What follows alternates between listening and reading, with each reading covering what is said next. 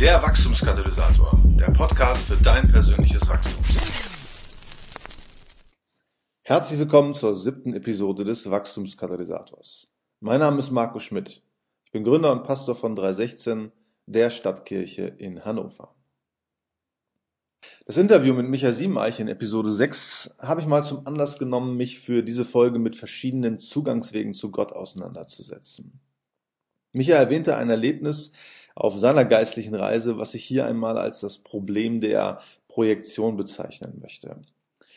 Projektion heißt, mache es so wie ich und du wirst dadurch geistlich wachsen.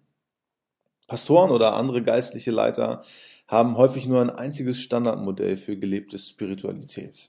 Und in den meisten Fällen ist dann dieses Modell äh, ganz genau einfach nur ihr eigener, ihr ganz eigener geistlicher Zugangsweg, der für sie funktioniert.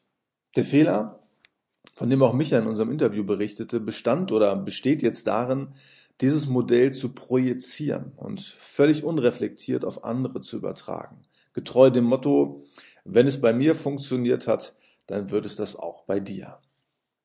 Übersehen wird hierbei, dass es eben ganz verschiedene Zugangswege zu Gott gibt. Und die Tatsache, dass mich der eine Weg geistlich wachsen lässt, heißt noch lange nicht, dass dieser Zugangsweg auch bei einem anderen für geistliche Fortschritte sorgt. Und leider wird dann, wenn es beim anderen eben nicht funktioniert, als sei das nicht schon schlimm genug, auch noch die Schuld dafür bei dieser Person gesucht. Dallas Willard, ähm, Autor zahlreicher Bücher zum Thema geistliches Wachstum, sagte einmal, falsch verstandene oder praktizierte Spiritualität ist eine der Hauptursachen für menschliche Qualen und Rebellion gegen Gott. Falsch verstandene oder praktizierte Spiritualität ist eine der Hauptursachen für menschliche Qualen und Rebellion gegen Gott.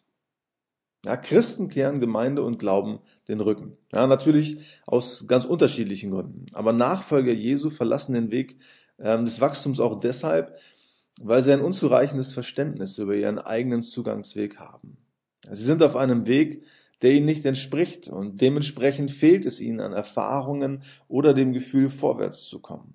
Und folglich kommen sie auf den Gedanken, dass sie ja, schlechte Christen sind oder dass der Glaube oder die Nachfolge einfach nicht ihre Sache ist. Das Problem ist manchmal einfach nur, ähm, dass diese Leute auf einem Weg gewesen waren, der nicht ihr Zugangsweg ist. Denn während die einen ihr stärkstes geistliches Wachstum und ihre tiefsten biblischen Einsichten zum Beispiel in einer Gruppe und im Gespräch erhalten, kommen andere vor allem dadurch vorwärts, äh, wenn sie die Bibel ganz allein studieren, umgeben von einem Dutzend geistlich anspruchsvoller Bücher oder so. Wie gesagt, ähm, in dieser Episode äh, geht es um die verschiedenen Zugangswege, die man haben kann.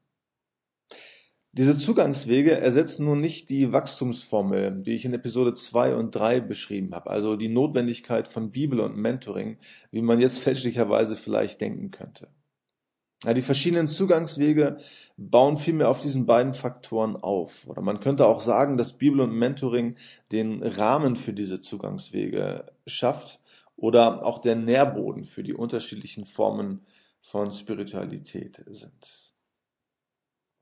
Wenn es um Zugangswege geht, äh, man könnte übrigens auch von geistlichen Stilen oder geistlichen Antennen sprechen, dann finden sich hier in der Literatur verschiedene Modelle. Es gibt zum Beispiel die neun Wege, Gott zu lieben von Gary Thomas oder die neun geistlichen Stile von Christian Schwarz und wahrscheinlich viele weitere. Ein ebenfalls sehr weit verbreitetes Modell ist das von den sieben Zugangswegen, ähm, die soweit ich weiß von Bill Hybels, dem Pastor von Willow Creek in Chicago, entwickelt wurden. Und ähm, ja, dieses Modell liegt meinen Ausführungen hier zugrunde. Keines dieser Modelle, das will ich noch sagen, ähm, ist in dem Sinne biblisch, als dass sich Bibelstellen finden, diese neun oder sieben Stile auflisten. Ja, aber sie basieren meist auf Bibelstellen oder biblischen Persönlichkeiten und scheinen sich herauszulösen und in systematisierter Form dann eben wie folgt darlegen zu lassen. Jetzt also die sieben Zugangswege entsprechend dem Modell von Bill Heibels. Der erste Zugangsweg zu Gott ist der beziehungsorientierte Weg. Menschen mit einem beziehungsorientierten Zugang leuchtet das Wort Jesu, wo zwei oder drei in meinem Namen versammelt sind, da bin ich mitten unter ihnen, sofort und unmittelbar ein. Ja, ihr Leben ist voll von Freundschaften und Bekanntschaften und egal ob zu Hause, in der Nachbarschaft, im Bus oder am Arbeitsplatz, überall sind diese Menschen in 0, nix in ein Gespräch vertieft. Ähm, wenn du so ein beziehungsorientierter Typ bist, dann begegnest du Gott in der Gemeinschaft mit anderen Christen. Dieser Typ sagt, ich würde mich am liebsten, so wie die Urgemeinde, jeden Tag mit irgendwelchen Leuten treffen, mit ihnen beten und in der Bibel lesen.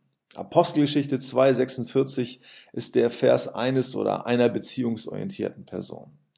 Täglich kamen sie im Tempel zusammen und feierten in den Häusern das Abendmahl. In großer Freude und mit aufrichtigem Herzen trafen sie sich zu gemeinsamen Mahlzeiten. Ja, dieser Typ ist Kleingruppenfan. Die Kleingruppe, sagt dieser Typ, gibt mir so viel, weil ich da einfach mal erzählen kann, wie es mir geht und weil ich dort durch, durch meine Leute wieder neu auftanken kann. Ja, dieser Typ kann sich allein oft nicht aufraffen zum Beten oder Bibellesen. Ja, aber wenn er sich dann mit Susanne, Katja oder Kurt zum Beten trifft, ja, dann geht die Post ab. Wenn du so einen beziehungsorientierten Zugang äh, zu Gott hast, dann such dir eine Hauskirche oder einen Hauskreis oder einen Gebetspartner, ja? Leute, mit denen du gemeinsam die Bibel lesen kannst, gemeinsam beten kannst oder gemeinsam die Fragen des Glaubens diskutieren kannst. Ein zweiter Zugangsweg zu Gott ist der intellektuelle Weg.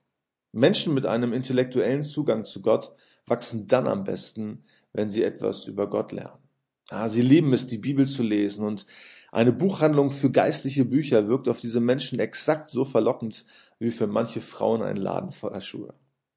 Menschen mit einem intellektuellen Zugang zu Gott freuen sich in einem Gottesdienst vor allem auf die Predigt. Ja, wer gute geistliche Bücher mit Vorliebe verschlingt, der hat meist diesen intellektuellen Zugangsweg zu Gott. Die Juden in Beröa sind ein Beispiel für diesen Typus. Ja, sie haben nicht einfach nur geschluckt, was Paulus gesagt hat, sondern sie haben alles nachgeprüft. In Apostelgeschichte 17, Vers 11 steht, die Juden in Beröa waren bereit, Gottes Wort anzunehmen. Sie hörten sich aufmerksam an, was Paulus und Silas lehrten, wobei sie täglich nachforschten, ob dies mit der Heiligen Schrift übereinstimmt.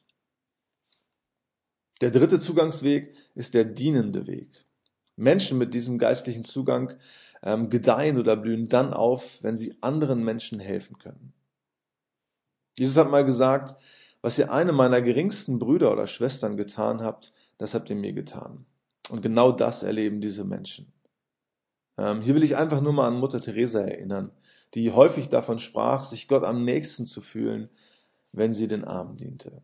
Und sie sagte über diesen geistlichen Dienst einst, wir tun es mit Jesus, für Jesus und an Jesus. Wenn du diesen Zugangsweg zu Gott hast, dann schaue, wie oder wo du dich konkret für die Armen und Benachteiligten einsetzen kannst. Und wenn du das tust und dich hierin von Gott leiten lässt, dann, dann wird Gott dich segnen. Dann wird er dich wachsen lassen und dein Glaube wird durch den Dienst reif und stark werden. Ein vierter Weg ist die Kontemplation oder die Meditation. Dieser Weg der Gottesbegegnung und des Wachstums äh, nehmen oft Menschen, die in sich gekehrt sind, die ruhig sind, die eher phlegmatisch veranlagt sind.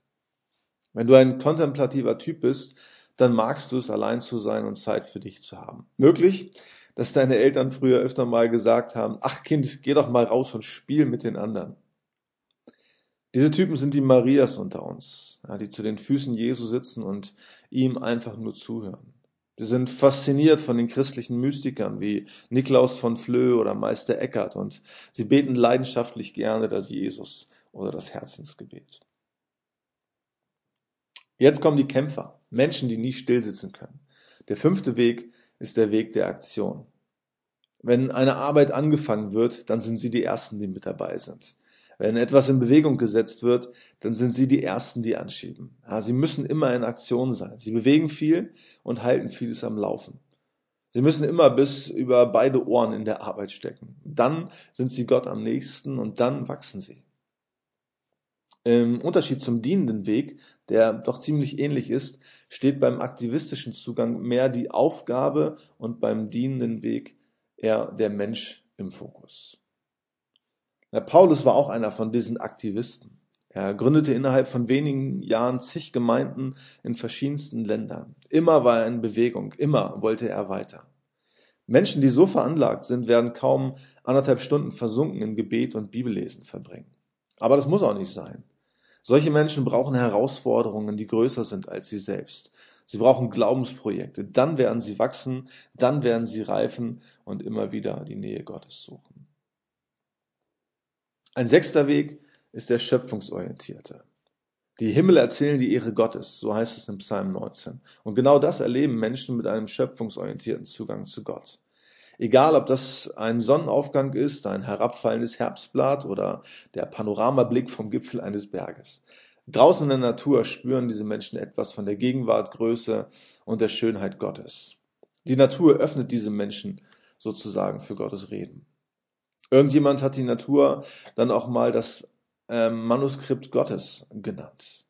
Ja, wenn du ein Mensch mit diesem schöpfungsorientierten Zugang zu Gott bist, dann sehnst du dich danach, dich möglichst oft und lange in der Natur aufzuhalten. Hier kannst du dann auch am besten beten und hier liest du dann auch am liebsten oder überhaupt deine Bibel. Und in der freien Natur kriegst du auch immer wieder Einsichten in das Wesen oder das Handeln Gottes. Ein letzter Zugangsweg ist der Weg über die Musik. Jeder von uns kennt das, dass er durch ein Lied ganz besonders angesprochen und erbaut wird. Wenn du aber immer wieder von Gott durch Lieder angesprochen wirst, dann ist dein Zugangsweg zu Gott wahrscheinlich der Weg über die Musik. Das war vermutlich auch der Zugangsweg von König David. Er errichtete eigens einen Ort neben der obligatorischen Stiftshütte, um Gott anzubeten. Ja, er nannte es die Hütte Davids. Und David war letztlich ein Singer und Songwriter seiner Zeit und viele der 150 Psalmen sind Lieder von ihm. Welcher Typ bist du? Das ist die Frage.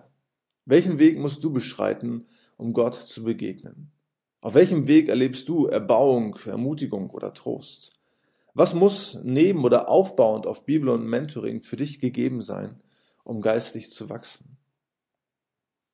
Um das herauszufinden, kann man oder sollte man vielleicht auch einfach mal mit allen Stilen experimentieren.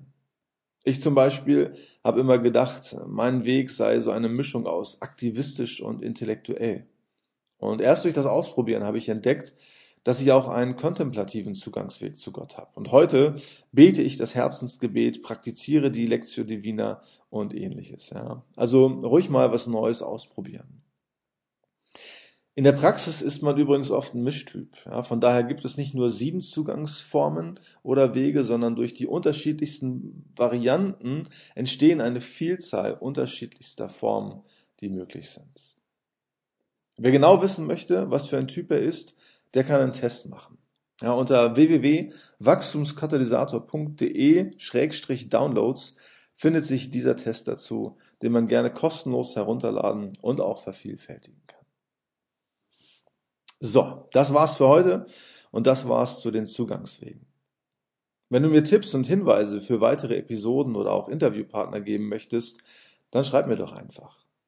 Am einfachsten kannst du mich dazu auf der Facebook-Seite des Wachstumskatalysators erreichen. Du kannst mir aber auch auf der Homepage des Podcasts unter www.wachstumskatalysator.de unter jeder Episode einen entsprechenden Kommentar hinterlassen. Für alle, die vielleicht kein Facebook haben oder mögen. So oder so würde ich mich wahnsinnig über generelles Feedback zu dieser oder auch den anderen Folgen des Wachstumskatalysators von dir freuen. Am liebsten hätte ich das in Form einer Rezension unter iTunes. Denn durch deine Bewertung hilfst du mir, diesen Podcast weiter bekannt und auch für andere Interessierte zugänglich zu machen. So, das soll es jetzt aber wirklich gewesen sein. Bis zum nächsten Mal, dein Markus.